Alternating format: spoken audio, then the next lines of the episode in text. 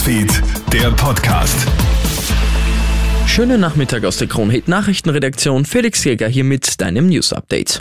Wien ist heute Demo-Hauptstadt. Nicht weniger als 27 Demonstrationen finden heute in der Bundeshauptstadt statt.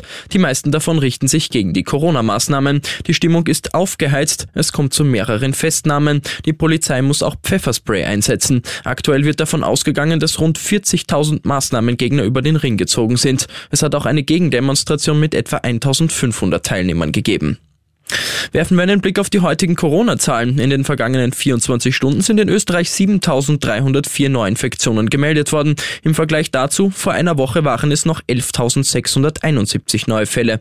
In den Krankenhäusern bleiben die Zahlen hoch. Auf den Intensivstationen kommen fünf Menschen dazu. Damit müssen 648 Corona-Infizierte intensivmedizinisch betreut werden. Auf den Normalstationen geht die Zahl um 22 zurück. Gestorben sind an oder mit dem Coronavirus 60 Menschen.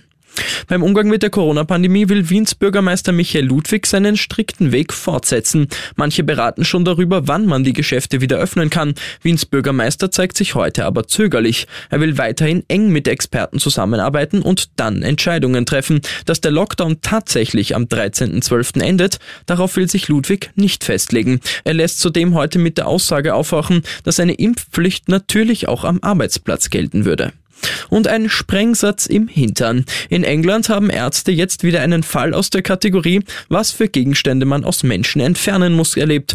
Dort meldet sich ein Mann in der Notaufnahme und klagt über starke Schmerzen. Als er den Ärzten aber erzählt, was angeblich passiert ist, staunen die Mediziner nicht schlecht. Der Mann behauptet, zu Hause ausgerutscht zu sein und auf eine 17 cm lange Panzerabwehrgranate gefallen zu sein, die jetzt in seinem Hintern steckt. Egal wie glaubwürdig das ist, die Ärzte entfernen den Sprengsatz Sprengsatz aus dem Zweiten Weltkrieg aus dem Mann. Ich wünsche dir noch einen schönen Abend.